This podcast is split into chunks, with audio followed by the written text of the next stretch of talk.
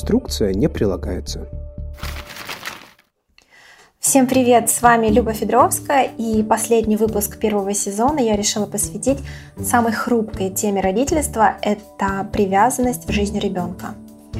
Если привязанность между малышом и взрослым не очень крепкая, то это неизбежно приведет к грустным последствиям, так говорят. Причем не обязательно в детстве, а когда вашему ребенку будет, например, уже далеко за 20.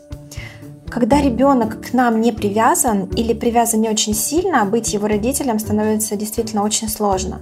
Мы начинаем искать проблему в ребенке или же в себе, придумываем какие-то оправдания, или наоборот отчаиваемся и снимаем просто с себя всю ответственность. Говорим, что мой ребенок не такой, как все, он не управляем или вообще ничего не слышит. И жизнь, правда, может превратиться в вечную борьбу со своим же ребенком. Некоторые родители начинают применять силовые методы, способы психологического или даже физического давления. Но почти ничего не работает. А при наличии глубокой привязанности борьбы с ребенком просто быть не может. Зная, что о нем заботятся, что его принимают только за то, что он существует, он может спокойно исследовать себя, он может просто расслабиться и положиться на вас в любую минуту.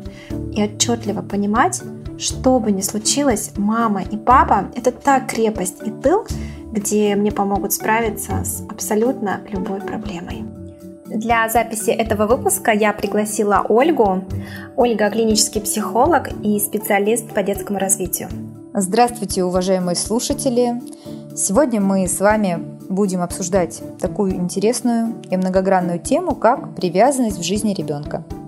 А, Оль, давайте немножко поподробнее. Что такое привязанность в жизни ребенка? Может быть, существует какая-то история возникновения этой теории? Вообще, откуда пошел этот термин? Ну, конечно, как и у любой теории, существует история возникновения. И если говорить непосредственно о теории привязанности, которая касается людей, то здесь можно вспомнить такого психолога, как Болби, Джон Болби, который начал разрабатывать данную тему. Но на самом деле гораздо раньше да, о данном феномене заговорили в рамках поведения животных. А, и был один исследователь, у меня, к сожалению, не такая хорошая память на имена, чтобы сейчас его вспомнить, но он занимался, ну, эксплуатировал уток а, и доказывал, что в животном мире существует такой феномен, как привязанность, как запечатление – и заключается он, в частности, у этих уток в том, что кого они первого увидели, затем они пошли. И он использовал в данных целях себя, вылуплялись утки, видели этого экспериментатора, и дальше эти несчастные утки, они ходили за ним полжизни, воспринимая его как свою вот замечательную мать, большую утку. Вот так скажем. А, соответственно, в дальнейшем различные психологические теории разрабатывали различные вопросы, аспекты развития жизни человека. И, соответственно, в рамках психоанализа возник Болби. Он был членом психоаналитического сообщества, но он был убежден, что реальные переживания раннего детства в отношениях с родителями могут оказать и оказывают решающее влияние на развитие ребенка.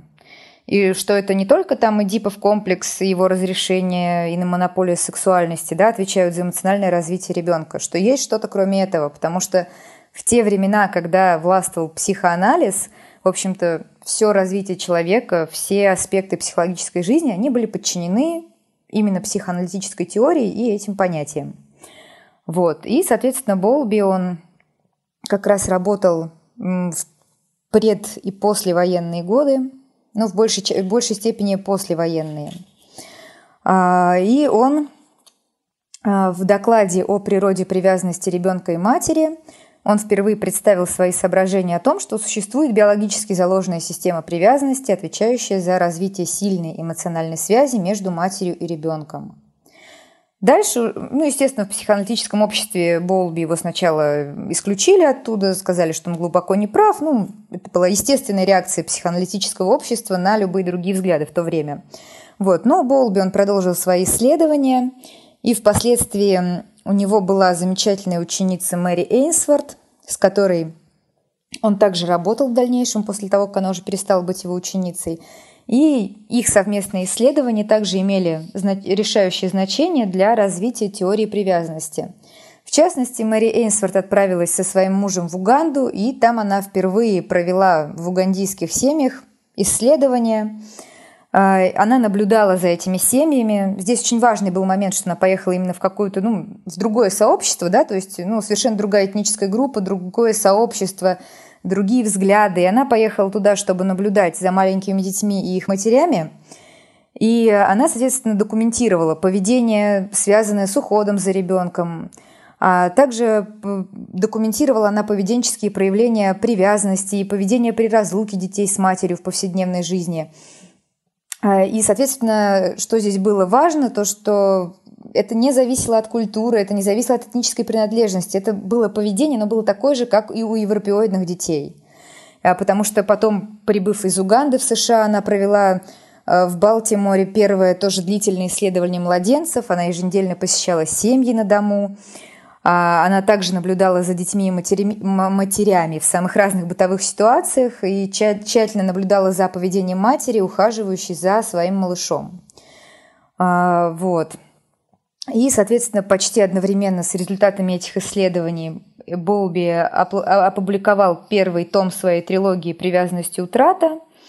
Вот, и в последующем у него вышли два других тома этой работы, в которых, соответственно, он именно в полной мере Э, рассмотрел, составил, описал фундамент теории привязанности. И он пришел к выводу, что привязанность – это эмоциональные узы, которые формируются в детском возрасте, но их влияние не ограничивается ранней стадией развития, а распространяется также на все остальные этапы жизни. И таким образом мы можем сказать, что привязанность представляет собой эмоциональную основу всей жизни человека от его рождения и до глубокой старости. Вот. И на сегодняшний день теория привязанности является одной из таких теорий о психическом развитии человека, которые лучше всего обоснованы эмпирически, и исследования в этой области являются достаточно перспективными. А, если говорить каким-то простым, более простым, может быть, языком, то, в принципе, привязанность – это то, что изначально обеспечивает ребенку, младенцу, человеку, ну, выживание, просто банальное выживание – Изначально это такой контекст. Но поскольку все мы люди, и мы живем в социуме, в обществе, то у человека это не только как у уток, да, вот что я хожу за своей матерью, я за ней повторяю для того, чтобы она меня какое-то время оберегала, кормила, обеспечивала мою безопасность, да, я там обеспечивает мое выживание на тех этапах, когда я еще сам не могу себе этого обеспечить, да.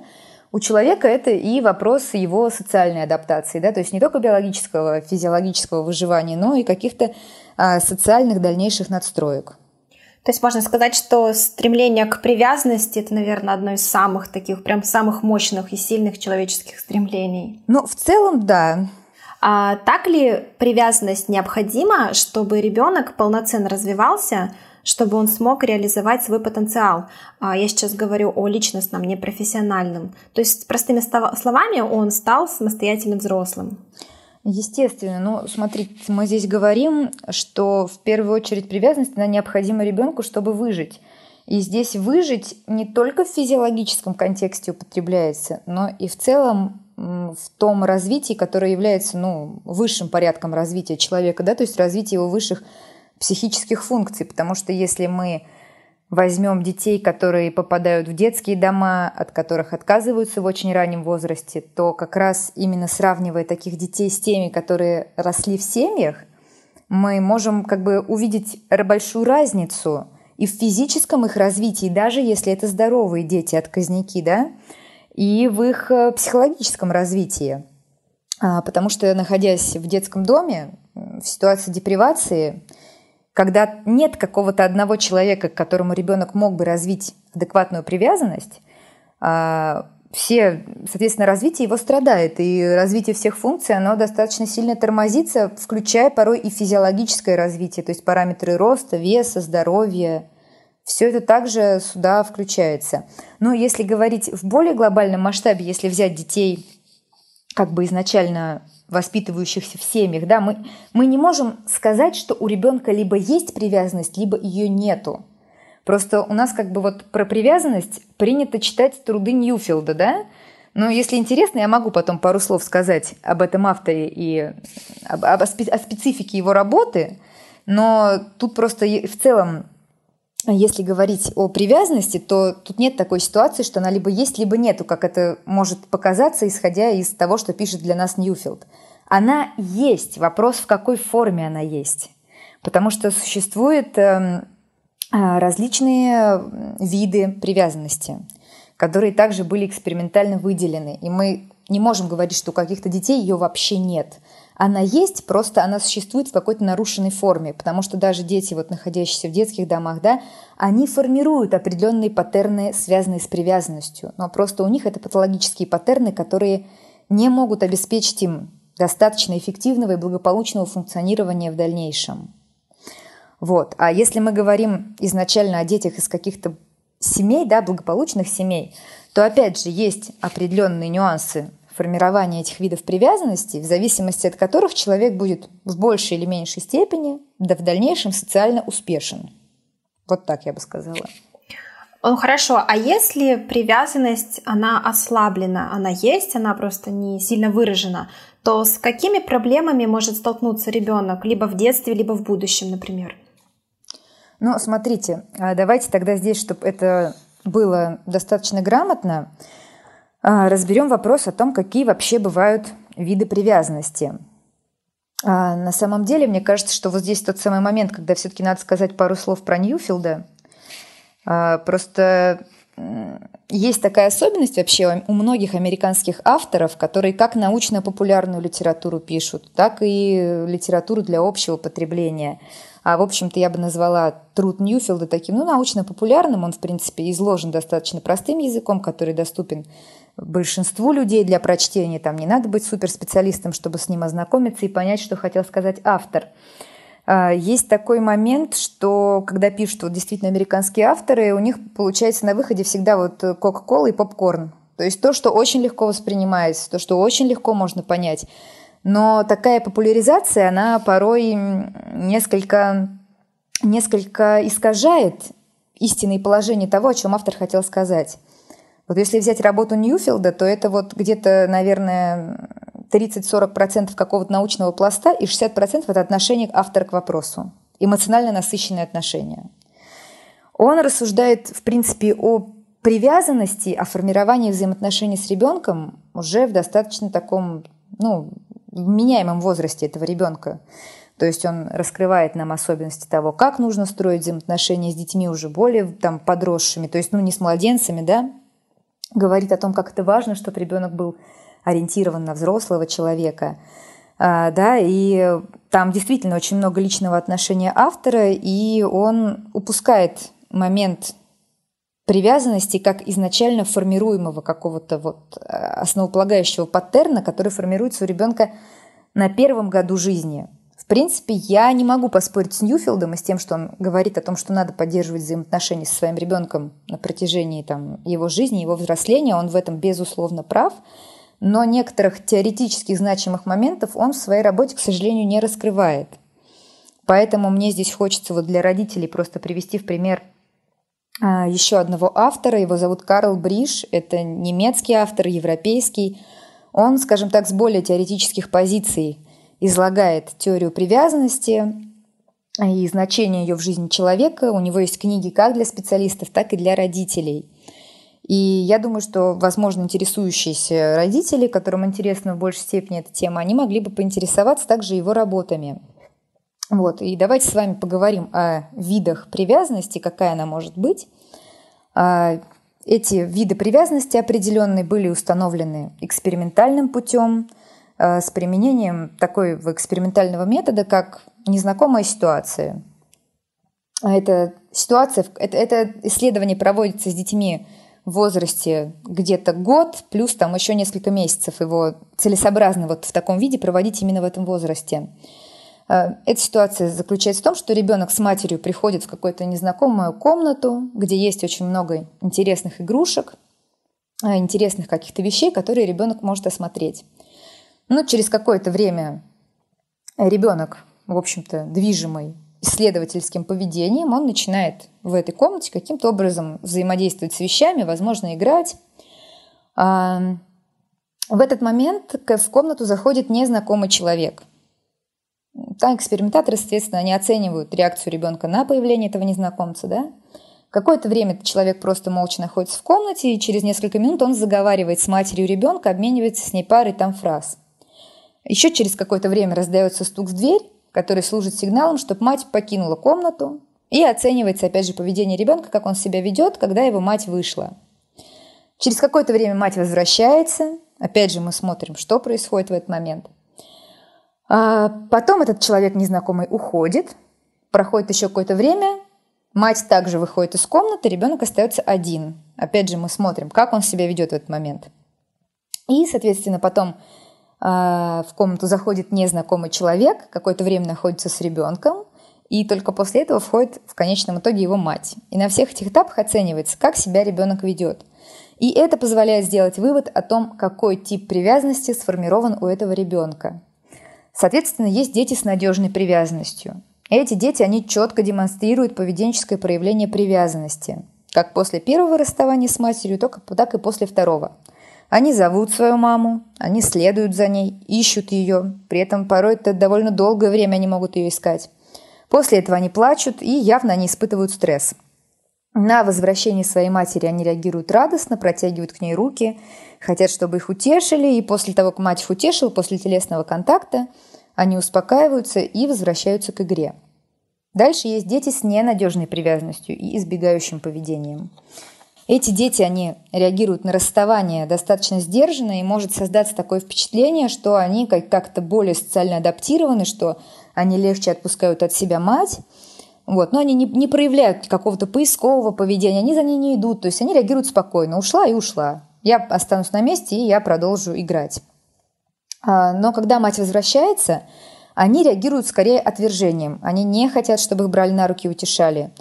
И, как правило, даже они не стремятся там обнять свою маму, и там тоже никакого утешения, в принципе, не происходит.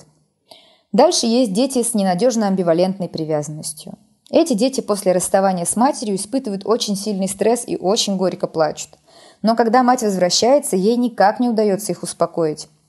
Ей требуется очень много времени, чтобы ребенок пришел в какое-то состояние эмоциональной стабильности – и порой даже, когда мама пытается успокоить такого ребенка, взять его на руки, в ответ она получает определенные агрессивные, скажем так, проявления.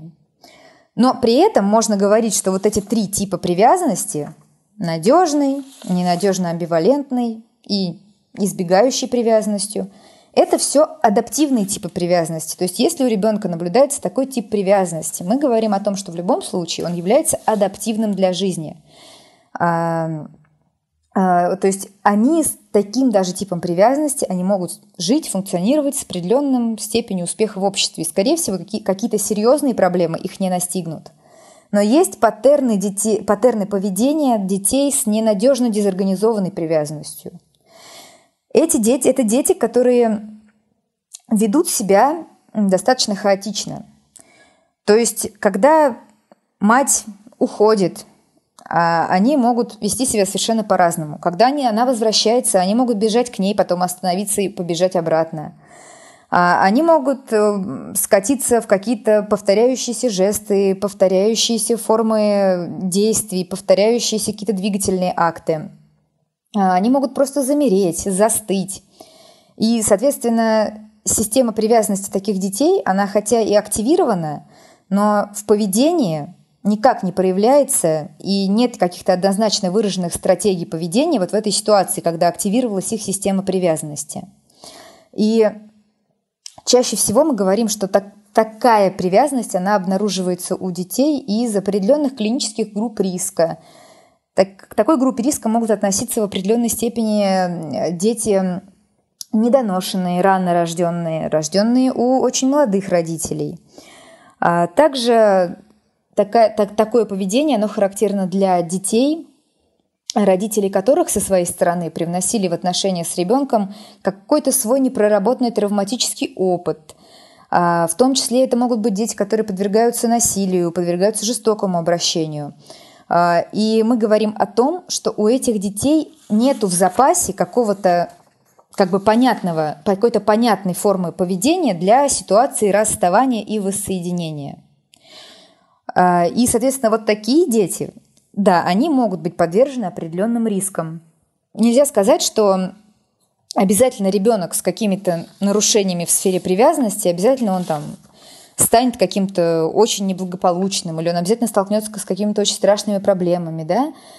А, но чаще всего это могут быть проблемы, сложности в построении взаимоотношений с другими людьми. Потому что когда мы говорим о том, зачем вообще нужна привязанность, то здесь можно сказать, что она нужна для того, чтобы у ребенка, во-первых, а, был, был образ надежной картины мира, да, то есть какой-то надежной картины взаимоотношений с другими людьми, в первую очередь с теми, кто за ним ухаживал, чтобы в дальнейшем, опираясь на эту основу, он мог выстраивать продуктивные отношения с окружающим миром.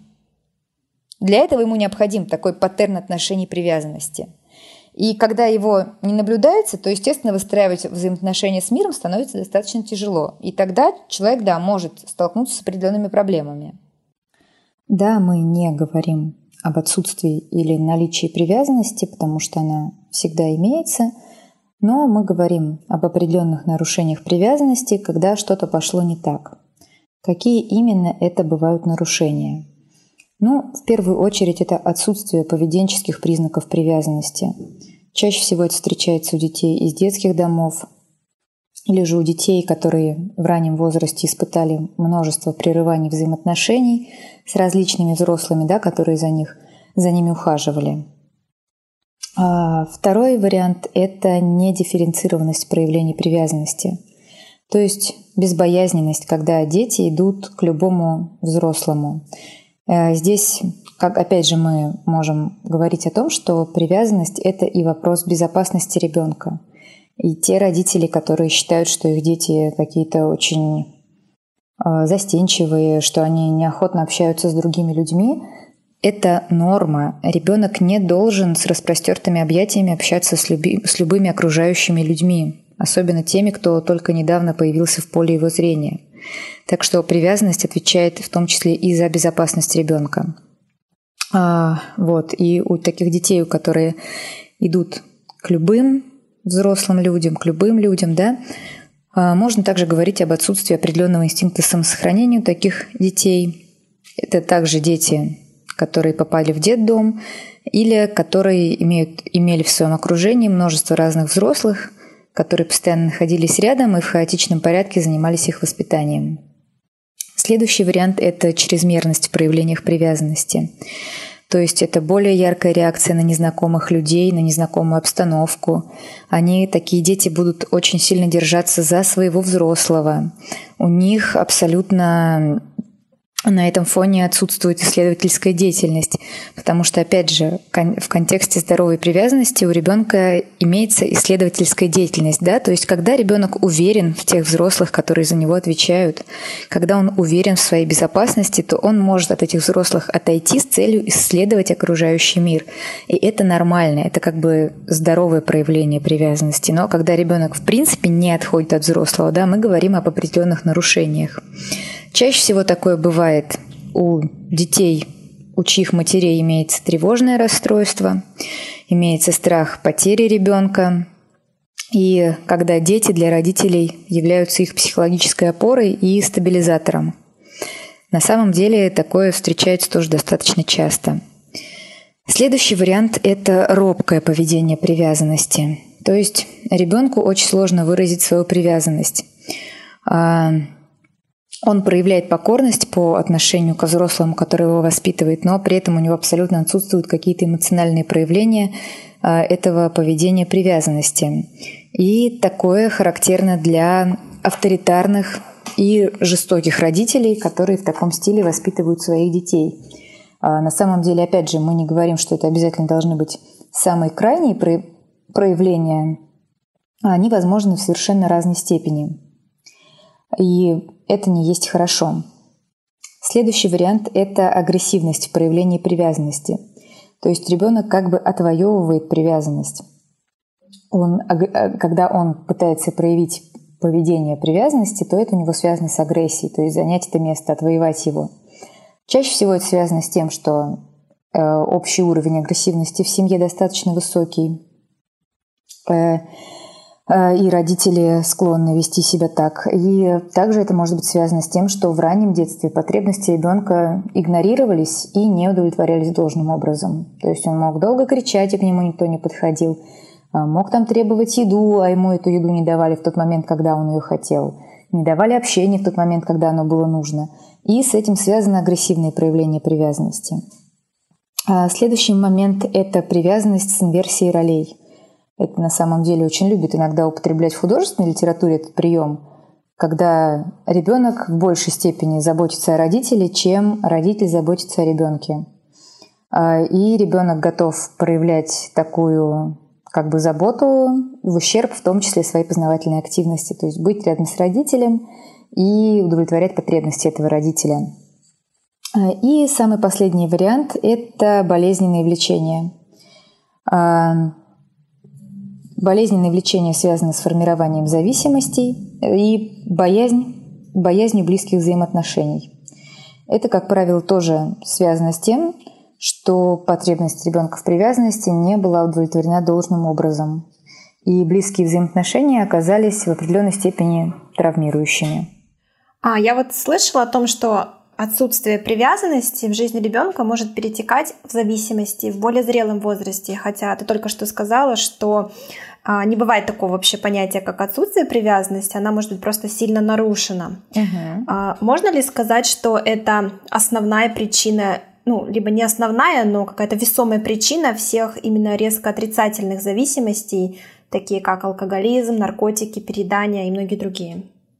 Э, ну, в принципе, в принципе, в любую из этих ситуаций, в любую из этих вот проблем можно, я думаю, спокойно можно подвести как бы э, ситуацию определенной привязанности, может быть, не той, которая складывается именно в первый год жизни. Вот, вот то, о чем рассуждает Ньюфилд в своих работах, это развитие взаимоотношений с ребенком в дальнейшем на протяжении его жизни. По большей части это у него об этом.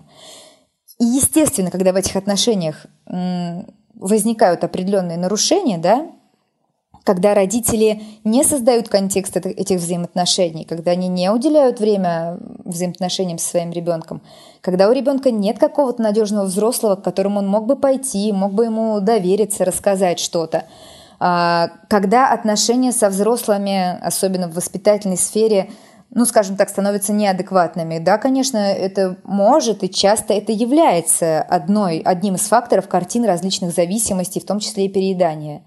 Ну, вот, допустим, можно рассмотреть вариант переедания как самый такой, может быть, явный пример, да, если говорить о вот таком раннем формировании привязанности, о котором мы сейчас рассуждали, то, в принципе, она может быть сформирована по-разному, по любому из типов, но в дальнейшем, когда ребенок становится старше и отношения с родителями развиваются, да, а здесь мы, соответственно, уже можем обращаться к трудам Ньюфилда, который в большей степени э, рассматривают именно эту ситуацию, да, а когда родители не выстраивают с ребенком глубоких взаимоотношений, а заменяют их на что-то, и очень часто это бывает еда из серии, что я пришел домой, у меня времени на тебя нет, сил на тебя нет, но вот я тебе принес шоколадку, да, или ситуация, когда опять же, отсутствует контекст взаимоотношений, но родители вместо того, чтобы выстраивать какие-то отношения более глубокие с ребенком, они его воспитывают по принципу, опять же, неадекватному принципу каких-то лишений, награждений, связанных с едой.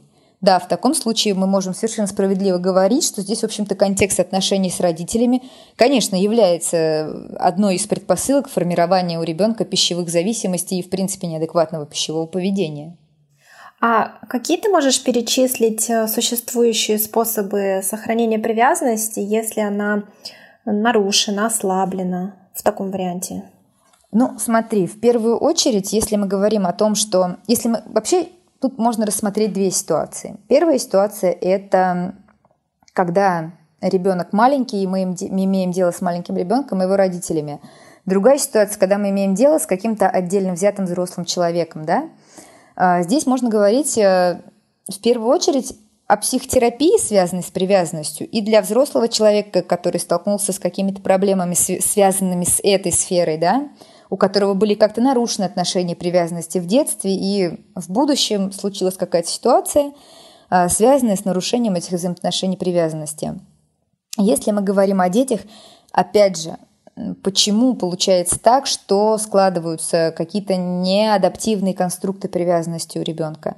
А, потому что в очень большой мере на то, какой тип привязанности сложится у ребенка, влияет тот тип привязанности, который есть у его родителей, который они транслируют в воспитании с этим ребенком. Как бы есть э, понятие чуткости матери, то есть от того, насколько она будет хорошо отвечать на запросы ребенка, насколько она будет вовремя это делать, насколько точно она будет угадывать, что от нее хочет ребенок, и насколько она будет хорошо удовлетворять и своевременно его потребности в разных совершенно вещах, не только в еде, там, гигиене и защите, да, эмоциональная тоже близость, да, то есть просто брать на руки, просто быть рядом – а, вот эта чуткость, она будет играть одну из достаточно важных ролей в том, какая привязанность сформируется у ребенка. А, небольш, небольшую роль играет генетические предпосылки непосредственно конкретно взятого ребенка, определенные генетические его особенности. А, серьезную роль может сыграть неврология, то есть не родителями едиными могут быть неврологические проблемы у ребенка, которые препятствуют формированию какой-то адекватной привязанности с родителями. Но очень важный фактор, и в исследованиях это было выявлено, что очень важным фактором является репрезентация собственной привязанности родителей. А, как, вот какая она у родителей сформировалась, какой тип привязанности они несут в себе, это будет влиять на формирование привязанности ребенка. И поэтому в таких случаях тоже показана, в общем-то, психотерапия, да, Э, психотерапии для родителей, которая поможет им справиться со своими определенными сложностями и которая поможет им наладить как адекватные какие-то, опять же, взаимоотношения со своим ребенком, помочь выстроить им эту привязанность. Вот. Если, опять же, говорить об уровнях привязанности, о которых, опять же, рассуждает в своих работах Ньюфилд, ну, это, как мне кажется, это его, его такое видение да, этой, этого вопроса это скорее даже он рассуждает, ну, не столько об, уровне, об уровнях привязанности, да, сколько он рассуждает о формировании константности объекта матери, родителей и так далее. Но на самом деле это достаточно интересно. А вот если говорить об этих уровнях привязанности, да, первый уровень привязанности с рождения – это привязанность через какие-то чувства. То есть ребенку необходимо быть в физическом контакте с теми, кто за ним ухаживает, кто ему дорог. То есть чувствовать запах, видеть маму, находиться рядом с ней, да, ну маму или человека, который ее заменяет. Вот, и, соответственно, на этом уровне способа сохранения и поддержания привязанности – это максимально чутко реагировать на запросы ребенка. То есть не делать, вот, кстати, еще один момент по поводу влияя там формирования зависимости, да, когда мать чуть что сует ребенку еду, плачет на тебе еду. То есть, ну нет чутко, чуткости, нет у матери, она не примеряет разные варианты. У нее есть какой-то паттерн, что плачет, вот успокоим едой. Да, это такой вариант не самого чуткого реагирования. Но если мать чутко реагирует на запросы ребенка, то есть она понимает, что когда-то он хочет кушать, когда-то ему, может быть, просто стало холодно, может, ему стало скучно, его надо развлечь, ему просто нужна близость. То есть вот этот, эта чуткость реагирования на первом году жизни – она, естественно, будет стимулировать и сохранять привязанность, и помогать формированию адекватной привязанности да, ребенка к матери. А, соответственно, на втором году жизни у ребенка развивается способность осуществлять привязанность, чувствовать привязанность посредством похожести. То есть я делаю так же, как и ты. То есть он старается имитировать как что-то, что ему нравится, старается быть похожим на родителей, то есть там в поведении, в интонациях, в предпочтениях – вот, и опять же, это тоже такой период жизни, когда родители должны находиться рядом с ребенком, да. А, это не тот возраст, когда ребенок готов очень легко от родителей отказаться, отпустить их там от себя на долгое-долгое время, да. А, и здесь как бы очень важно подчеркивать всячески о том, что вот там ты я, ты делаешь как я, там давай делать вместе и так далее. То есть подчеркивать то, что для ребенка доступно в этом возрасте. А к третьему году жизни уже развивается способность э, выражать свою привязанность посредством принадлежности и верности. То есть это в какой-то степени такое желание обладать. То есть моя мама, появляется там ревность к отцу, ревность, возможно, там, к другим людям. А, вот. А, то есть ребенку очень важно показать, что что-то здесь мое, я вот здесь рядом нахожусь. Тоже важно все эти моменты правильно переживать в соответствии с потребностями ребенка. А, и вот эти вот три уровня привязанности, которые я перечислила, они являются такими неглубокими привязанностями. То есть они характерны для маленького ребенка, у которого еще нет возможностей, ну, чисто ментальных развитий, развитие ментальное, ментальное ему не позволяет реализовывать какие-то более сложные уровни привязанности. Да, и, соответственно, в, в дальнейшем, уже к четвертому году жизни, появляется у ребенка такое желание быть важным и значимым в жизни своих родителей. А, они, дети в этом возрасте, они действительно ищут одобрения у родителей, и для них очень важно соответствовать да, каким-то требованиям. На пятом году жизни у ребенок уже начинает проявлять такие действительно истинные чувства, то есть осознавать глубину такого чувства, как любовь. И осуществляется такая привязанность посредством эмоций.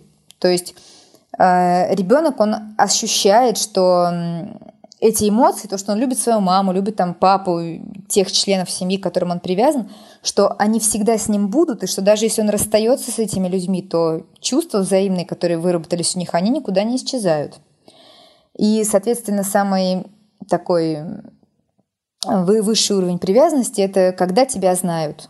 То есть, когда уже ребенок делится с родителями какими-то своими секретами, делится своими проблемами, э, имеет какие-то общие с родителями увлечения, что-то обсуждает, да, то есть э, он знает, что родители его знают, и он готов позволить им себя знать, да. Вот. Это такой высший уровень привязанности, на котором родителям, соответственно, тоже как раз то, о чем в, большин... в большей части своей книги рассуждают Ньюфилд, о том, что родителям нужно поддерживать этот уровень контекст отношений с ребенком, да, то есть э, поддерживать интересы ребенка, поддерживать какое-то общее общение. Ну, то есть делать так, чтобы ребенку вообще-то ты не был чужим человеком. Вот. Но мы здесь еще говорим о том, что адекватно развивающаяся привязанность, она в том числе позволяет ребенку со временем, а, не, ну вот мы говорим, что ребенок, он находится изначально с родителями, да? И если его привязанность, она развивается адекватно, он имеет опыт надежной привязанности, привязанности со своими родителями, то со временем он готов взаимодействовать с кем-то еще кроме родителей, и он готов их отпускать. А, я, кстати, у, у Ньюфилда также встречала термин «конкурирующая привязанность». Ты можешь поподробнее об этом рассказать?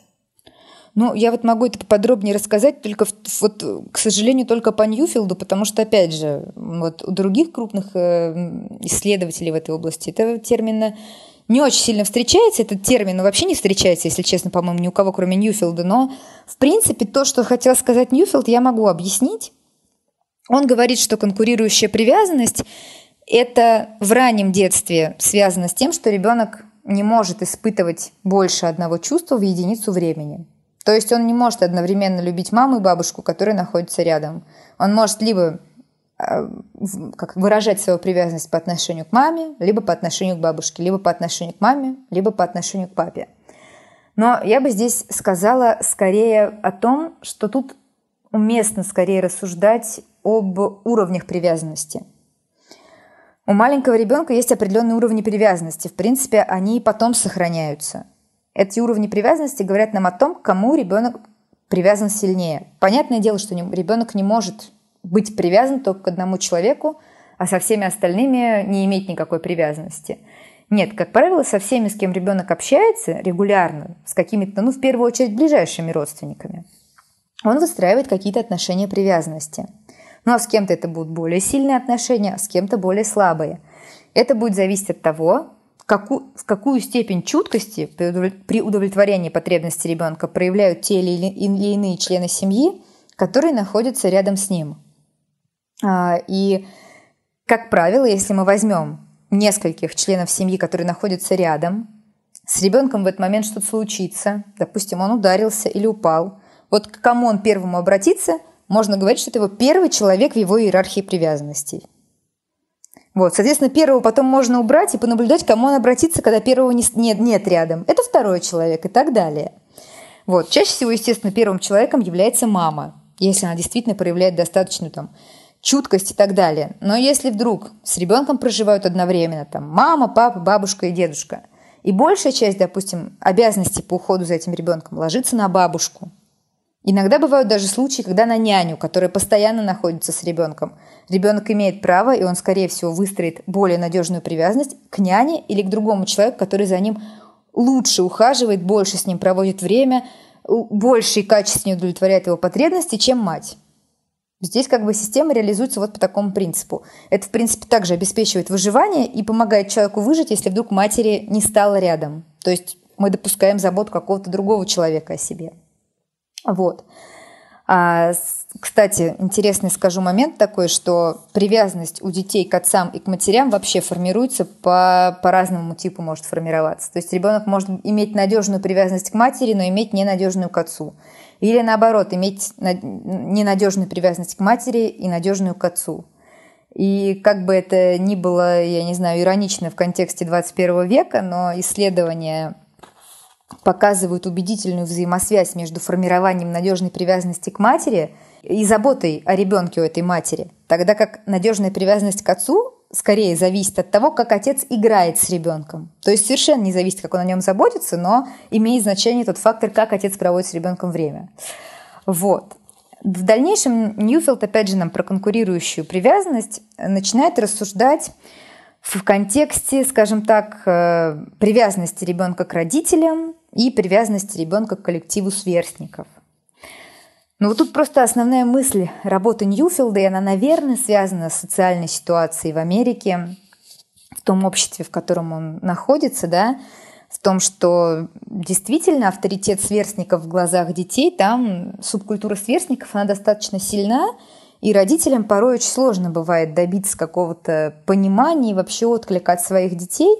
Но я не могу сказать, что это связано именно с, с вопросом привязанности. Все-таки вот формирование отношений с ребенком уже в дальнейшем это не только привязанность, да, э, это не только словом привязанность можно, можно обозначить. Это можно обозначить целым каким-то развитием взаимоотношений ребенка, как между, как с родителями, с которыми у него есть какая-то первичная привязанность, так и с другими людьми, с другими коллективами. Естественно, если ребенок преимущественно проводит время в, в компании сверстников, если родители его ведут себя, скажем так, недостаточно адекватно, когда ребенок приходит к ним с какими-то проблемами, с какими-то интересами, и он от родителей не видит какой-то адекватной реакции, но он видит эту адекватную реакцию где-то в другом месте. Но, естественно, он пойдет в то место, где его устраивает больше отклик. И вот именно в таком контексте Ньюфилд рассуждает о конкурирующей привязанности. То есть, когда где-то ребенку становится лучше, чем с вами, и он уходит постепенно туда. И эта среда, в которой ему лучше, она начинает на этого ребенка влиять в большей степени, чем родители. Вот. Можно, конечно, рассматривать это в терминологии конкурирующей привязанности, да, но я бы рассмотрела это просто в, термила... в терминологии взаимоотношений и определенных воспитательных стратегий родителей, которые побуждают ребенка уходить куда-то в другое место, где, очевидно, он ощущает, скажем так, более адекватный отклик на все свои потребности в тот или иной период жизни. И это, конечно, повод родителям задуматься о том, а как они выстраивают взаимоотношения с ребенком и почему у них нет такого контекста взаимоотношений, который позволил бы им Э, быть, скажем так, э, для ребенка примерами для подражания и быть теми людьми, к которым ребенок придет со своими проблемами, к которым он придет со своими интересами и так далее. Ага, спасибо, Оль. А еще хотела уточнить, вот чуть ранее ты сказала, что одна из целей привязанности это сделать своего ребенка а, максимально адаптированным а, к социуму, то есть сделать uh-huh. его независимым. И я как раз вот встречалась с тем, а, с таким родительским страхом, что мама говорит, если мой ребенок будет слишком привязан ко мне или там к нам, то он никогда не станет независимым. А почему рождается вот этот родительский страх? И что ты думаешь на этот счет? Ну, в первую очередь, э, я здесь скажу, что вот Ньюфилд совершенно правильно рассуждает о том, что социальная ситуация сейчас такова, и социальная, экономическая ситуация, связанные с развитием общества, они складываются таким образом, что действительно какой-то длительный контакт ребенка с родителями, он не поощряется. Как бы социальная ситуация диктует нам что? Что ребенка нужно как можно раньше где-то там социализировать. В детском саду, каких-то развивающих кружках, в детском коллективе. Очень часто родители говорят, что мы отдали ребенка там куда-то, чтобы он социализировался. есть такое представление у родителей, что если ребенок очень долго находится с ними, то значит с ним что-то не так, я не знаю, там не умеет общаться, он испытывает какие-то проблемы.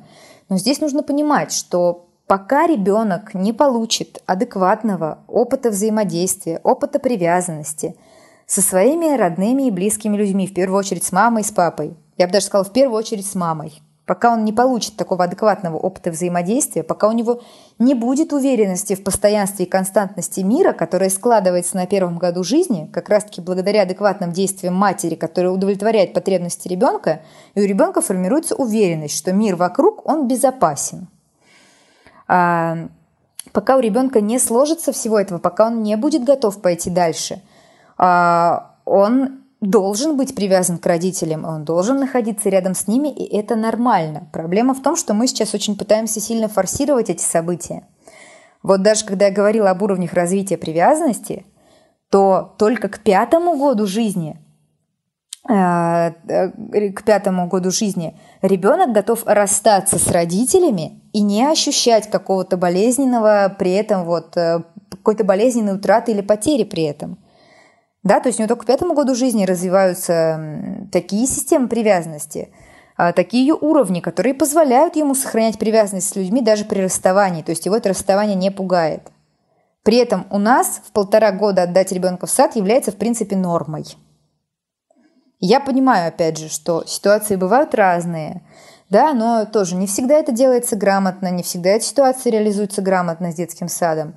А, и не только в детский сад, родители всячески пытаются вот ребенка куда-то поместить в какой-то специфический детский коллектив. Но потребность ребенка в коллективе сверстников, она возрастает с увеличением возраста ребенка. Чем меньше ребенок, чем младше ребенок, тем меньше ему нужно общество сверстников. И задача родителей состоит в том, чтобы адекватно реализовывать эту систему потребностей ребенка, то есть адекватно реализовывать потребность во взаимоотношении с родителями и адекватно реализовывать потребность в взаимоотношениях со сверстниками, да, в соответствии с возрастом ребенка. И нужно понимать, что пока ребенку нужно быть рядом с родителями, то лучше ему там быть. Либо, если действительно есть такая потребность, чтобы ребенок находился с какими-то лицами, замещающими родителей, то нужно адекватно реализовать эту потребность. То есть адекватно перенаправить привязанность ребенка на других людей – то есть, чтобы не было такого, что просто вот какая-то привязанность, которая была, она исчезла, или ну, не то, что исчезла, да, нарушилось это взаимодействие, да, с родителями, их нету, а какого-то нов, новой привязанности с другим человеком на данный момент не сложилось, с которым ребенок остался. А, и, соответственно, э, родителям следует бояться, что, в общем-то, если они ребенка будут от себя вот пытаться чем раньше его от себя отпихнуть, тем больше он будет к ним, к ним цепляться, потому что вот как раз ситуация, когда ребенок там в 5, 6, 7 лет не может никуда уйти от родителей, что он постоянно с ними, что он там, не знаю, в школу из-за этого не ходит или ходит со слезами, это как раз ситуация, когда привязанность действительно нарушена. Но когда ребенок в адекватном возрасте имеет соответствующую привязанность к родителям, и родители реализуют его эту потребность, то мы как раз говорим о том, что со временем ребенок приобретет умение, навык и возможность функционировать без родителей в каких-то ситуациях. И это нормально. И именно для этого нам нужно реализовывать эту потребность в привязанности, чтобы в будущем ребенок смог от нас, грубо говоря, сепарироваться в нужный момент и в адекватном контексте. Ну, а в каком возрасте вообще можно отдавать ребенка в детский сад и как это все грамотно, адекватно организовать, чтобы это было максимально безболезненно для ребенка? Хороший вопрос. А вот опять же, если мы обратимся к работе Ньюфилда, он очень сильно переживает на каждой странице своей книги о том, что в контексте современной культуры взрослые очень рано покидают ребенка и просто не находится достаточное количество взрослых на всех детей, к которым дети могли бы установить э, какую-то адекватную привязанность, да? То есть ребенок попадает в какой-то коллектив сверстников, где там один взрослый и порядка там 20 сверстников – и этот один взрослый, он не может нести на себе нагрузку привязанности всех этих детей. То есть один взрослый, он не может реализовать адекват, адекватное отношение привязанности с 20 детьми одновременно. А, и, соответственно, привязанность ребенка, она перенаправляется по отношению к сверстникам, но она не может быть адекватной привязанности в таком контексте, потому что сверстники они не могут реализовать функции взрослого человека, который может принять какие-то эмоции ребенка, понять какие-то его переживания, а, быть, скажем так, защитой, опорой и так далее. Это как раз одна из причин такого отложенного взросления и инфантилизма, потому что ребенок, он не ориентируется на взрослых, он не ориентируется на тех, кто старше, он не хочет быть, быть похожим на тех, кто старше, он хочет быть похожим на тех, кто, кто его же возраста, он хочет быть похожим на своих ровесников. А, и таким образом как бы взросление, оно очень затрудняется, потому что когда я взрослею, я становлюсь старше, соответственно, я перенимаю манеры тех, кто старше, я становлюсь похожими на них. А если я все время стараюсь быть похожим на своих ровесников, то, в принципе, это нахождение примерно на одном и том же уровне. Это как раз один из аспектов такого инфантилизма и отложенного взросления, которое связано с вопросом привязанности. И, к сожалению, к сожалению, ситуация с детскими садами в Америке, она такая же примерно, как и у нас в глобальном преломлении.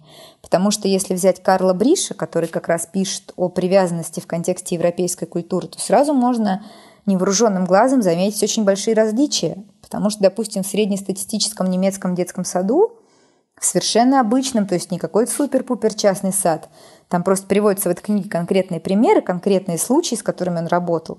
Совершенно самый дешевый дет, в, дет, там, в Германии за все детские сады взимают какую-то плату, Короче, самый дешевый рядовой детский сад в Германии предполагает, что на одного воспитателя там приходится где-то 7 человек детей. И вот этот психотерапевт Карл Бриш, он рассуждает о том, что у одной из девочек в этом детском саду, а к этому детскому саду Карл Бриш не имеет никакого отношения, он просто частный психотерапевт. Вот у одной из девочек в этом детском саду возникли проблемы, что она не могла оставаться в детском саду.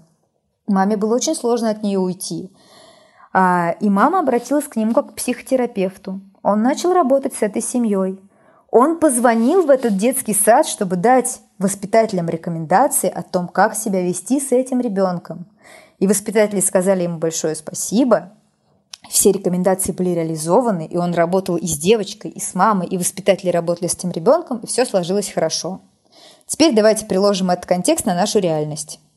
Возможно ли у нас такое? что в детском саду у ребенка возникают проблемы, родители идут к психотерапевту, психотерапевт работает с ними, звонит в сад и помогает эти проблемы решить. Ну, как бы нет. Вот, поэтому у нас изначально контекст, к сожалению, такой, который заставил Ньюфилда писать свои эмоциональные труды. У нас среднестатистический детский сад – это 25-30 человек на одного взрослого, где, конечно, мы не можем говорить о какой-то реализации контекста привязанности, да, Плюс у нас есть в детских садах такая вещь, как группа кратковременного пребывания, которая подразумевает один из аспектов да, адекватного построения структуры привязанности. То есть, что мама с ребенком приходит в эту группу, и мама какое-то время находится с ребенком, и в это время ребенок знакомится с воспитателем, и постепенно-постепенно мама удаляется, и как бы отношения с ребенком и воспитателем складываются все более и более в глубоком контексте.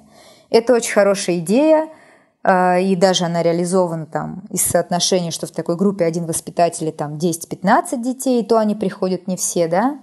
Но, к сожалению, эта идея у нас тоже рушится, потому что ребенок походил в группу кратковременного пребывания, адаптации, а потом он идет в постоянную группу, где его встречает совершенно другой воспитатель, который ребенка в первый раз видит.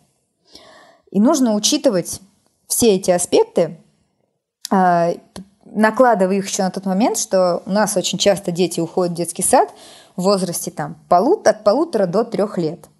Если говорить именно о структуре привязанности, о теории привязанности, это достаточно ранний возраст. И если бы, если бы ситуация реализовывалась так, как я рассказала сейчас про пример Германии и Карла Бриша, все было бы хорошо.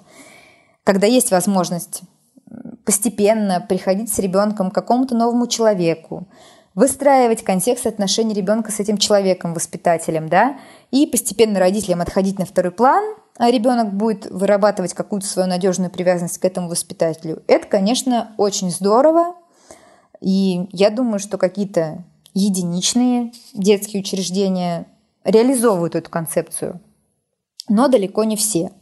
Есть также у нас частные дошкольные учреждения, в которых также эта концепция может быть реализована, а может быть не реализована – Поэтому я в первую очередь родителям рекомендую в данной ситуации не спешить ребенка куда-нибудь сдать или отдать. Это не значит, что нужно заниматься какой-то гиперопекой и просто там кружить над, над ним, как э, орлица над орленком. Нет, так не надо делать. Просто не нужно ребенка рано и резко помещать в какую-то новую среду, где вас не будет, но будут какие-то другие взрослые. А с походом в детский сад лучше подождать столько, сколько можно подождать.